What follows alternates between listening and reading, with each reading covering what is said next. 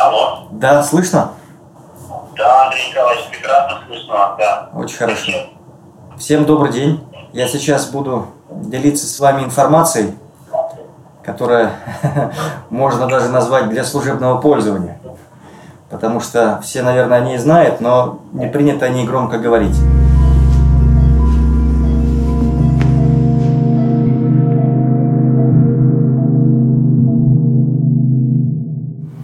У нас есть популяционный канцер-регистр, который дает общую информацию об, онкологическом, а, об онкологических проблемах в Российской Федерации. Но ни у одного онкологического учреждения нет регистра, в котором можно было заглянуть и посмотреть, какое количество операций они сделали, с каким успехом, с какой летальностью, с какими осложнениями и какие получили отдаленные результаты. У нас этого сейчас нет. У нас все говорят, что мы прекрасно все лечим, представляют свои данные, но проверить эти данные невозможно.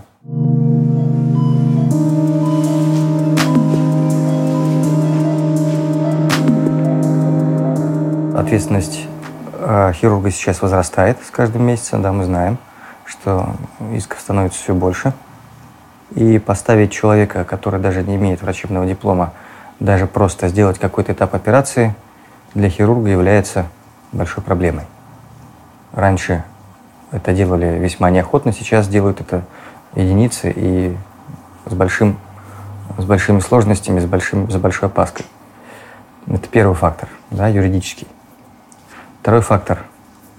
Для того, чтобы ну, поставить ординатора на крючки, он должен что-то уметь. Ты должен понимать, что он владеет базовыми навыками, например, той же лапароскопии, которая становится сейчас золотым стандартом для многих локализаций. А где он мог эти базовые навыки обрести? Ну, фактически нигде. Поэтому брать человека и ставить на выполнение каких-то этапов с нуля невозможно. Он обязательно должен обладать каким-то базовым навыком уже к моменту подхода пациенту. Вот, в принципе, наверное, два основных момента, которые не позволяют нам, э, ординаторов, за два года натаскивать до уровня оперирующих хирургов. И это невозможно. Та программа, которая, в принципе, сейчас есть, она вообще не рассчитана на получение хирургического э, результата по окончанию ординатуры. Потому что если у химиотерапевтов вся теоретическая часть известна, да, можно сходить там на многие лекции, посетить какие-нибудь современные конференции, быть в курсе современных тенденций, то мануальный навык – это исключительно мануальный навык хирургический. Если ты не оперируешь, не ассистируешь, то ты его получить нигде не сможешь. Поэтому это каждодневный труд, и не должна быть перегруженность ординаторов в отделении. В плане их не должно быть много. На одного ментора не должно быть не больше двух ординаторов. Потому что если у вас 17 человек на отделении, ну и каждый говорит, что я пойду в операционную через три дня, а ты, может быть, через 4 дня, да, потому что у вас там очередь такая в лучшем случае, то это ни к чему не приводит.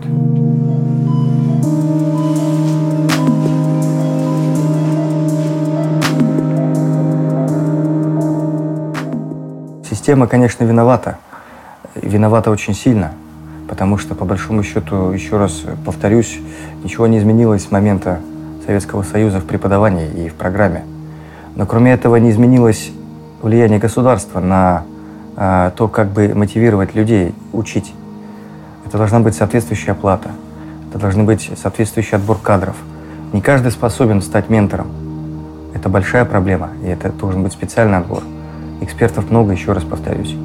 Человек, который обучает, обучает правильно, обучает нужным вещам, он должен соответствующим образом вознаграждаться. И это самая большая проблема, которая сейчас есть. Нет мотивации у молодых преподавателей доносить, может быть, свои какие-то хорошие мысли. Они, как правило, занимаются одним, как прокормить себя, как прокормить семью. Они не должны этим заниматься. Они должны понимать, что преподавая в высшей школе, да, медицинской, леча больных, они должны зарабатывать соответствующим образом. Никогда не наступит другого и не изменится вот эта парадигма, если не изменится оплата за эту тяжелый труд. К сожалению, это то, с чего стоит начать. Как начать, я не знаю. это вопрос не ко мне. Но системная, ну, системная проблема, которая сейчас есть, она уже вышла не просто на такой уровень, как, который все замечают. Это уже не просто мешает дальше двигаться. Это приводит к тому, что возникают все чаще и чаще конфликты между больными и нашими докторами. Больные не понимают докторов, доктора не понимают больных, и мы живем в разных реальностях. Это плохо.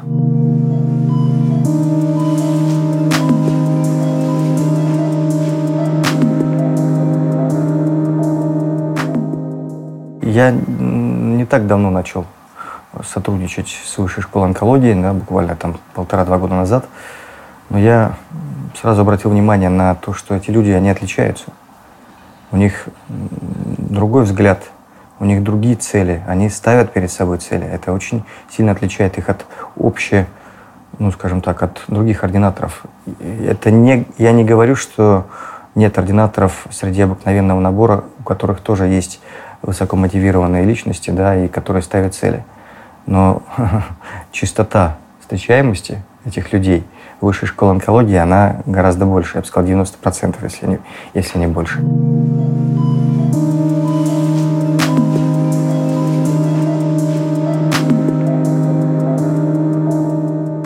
Глобально это, я уже как-то озвучивал, это, это маленький ручеек чистой воды да, в большую мутную реку. Но для чего нужен? Каждый человек, который обучается в ВШО, да, есть четкая, есть э, так называемый институт менторов в ВШО. Вот это я называю так. Потому что ординатор второго года, у него есть четкий человек первого года, за которым он наблюдает, которому он помогает и который над ним менторит. У у, первого, даже у первогодок есть свои подопечные, подопечные те, которые стремятся в ВШО. И они, это называется, это фактически создаваемая заново, создаваемая заново коллегиальная большая врачебная сеть, которая в конце концов должна привести к распространению, во-первых, нового принципа преподавания да, на, основах, на новом менталитете, основ, на новых принципах, в принципе, донесения информации, обмена информацией. И это должно стать, ну, на мой взгляд, той системой, которую мы должны, по большому счету, попытаться внедрить везде. Это будет очень сложно, это будет очень непросто. И, но тем не менее, как это делать, наверное, ну, наверное, как-то это нужно сделать.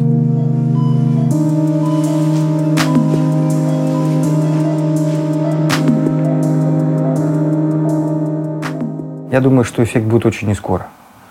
И если все-таки как-то попытаться помочь и проект будет расти, то я думаю, что первые эффекты мы увидим не раньше, чем лет через 20. Это сто процентов, не раньше. Но если не делать ничего, я думаю, через 20 лет ничего и не изменится. Или изменится, я думаю, в худшую сторону по одной простой причине. Ну, ситуация-то ведет к тому, что все ухудшается в плане э, да, наказуемости для доктора и так далее. У нас не останется докторов, те, которые могут нормально общаться с больными, те, которые могут нормально общаться друг с другом, те, которые могут коллегиально вести какие-то общие планы, да, общие исследования – ведь неважно, куда они потом разъедутся, поверьте. У всех выпускников ВШО будет офигенная связь между собой.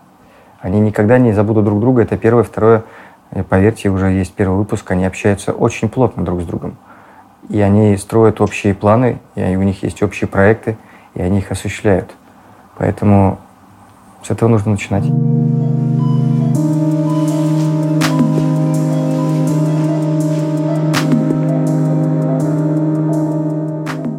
Ну, мне сложно сказать, на самом деле. Многие называют меня своим учителем, да, ну или человеком, который им когда-то помогал, помогает. Вот, я не знаю точного количества, на самом деле, потому что за время работы в диспансере ко мне приходили ребята-ординаторы. Их было несколько. Вот. Ребята, которые работали вместе со мной, моложе меня, они тоже говорят, что много что чему меня научились, поэтому не знаю. Сложно точное количество назвать им.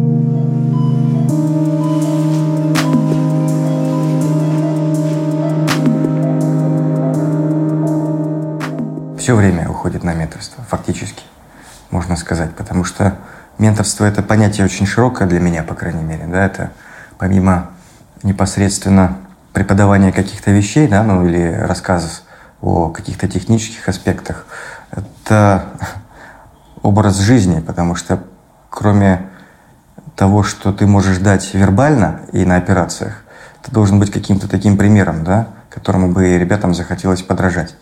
Поэтому, по большому счету, менторство – это широкое очень понятие, на мой взгляд, что помимо простой теории, простой практики, вы должны быть тем человеком, на котором бы захотелось быть похожим вашим подопечным. И я очень надеюсь, что они это понимают.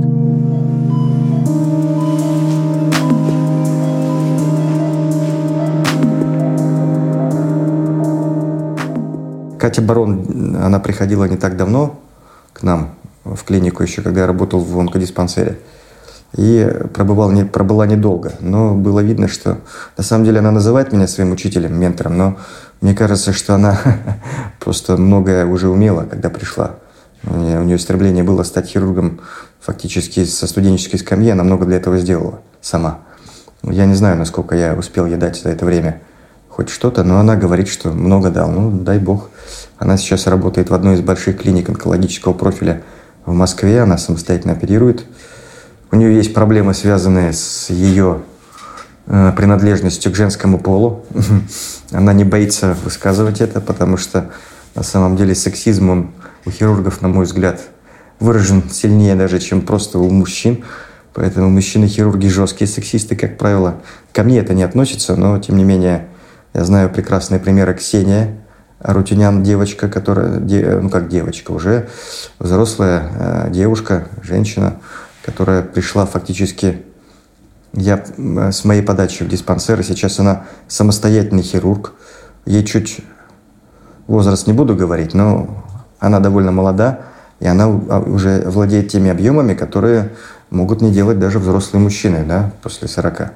И она, на мой взгляд, один из э, очень хороших примеров того, чего может достичь человек при желании и возможностях, которые открываются при нормальном менторе, скажем так, потому что она была моей ученицей. Ну,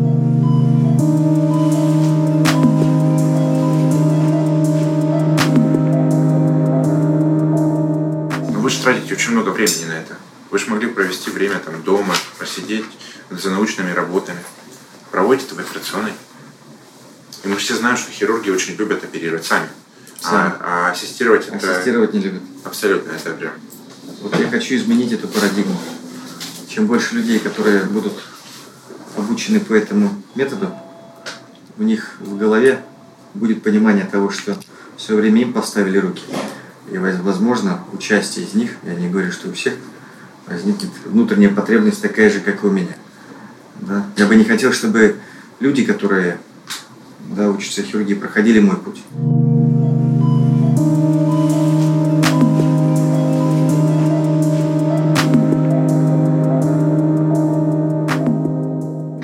Три совета дали бы студенту, который сейчас находится на шестом курсе, у которого стоит очень серьезный выбор uh-huh. будущей профессии, uh-huh. и он не знает, что, что делать? Вот три совета молодому студенту. Учите английский язык, это первое.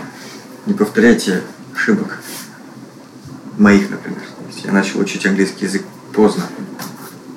И до сих пор не могу сказать, что я его знаю хорошо. Второй совет – определиться точно с профессией, которую вы хотите овладеть, потому что, по большому счету, шестому курсу человек точно должен знать, кем он хочет быть. Если вы не определились, может быть, вы зря выбрали врачебную специальность, потому что к этому моменту вы, у вас обязательно должны быть какие-то предпочтения. Это второй совет. Ну и третий совет. Ну, надо искать себе сенсея. Найдите себе человека, который действительно захочет вас чему-то научить. Все. Вот три совета.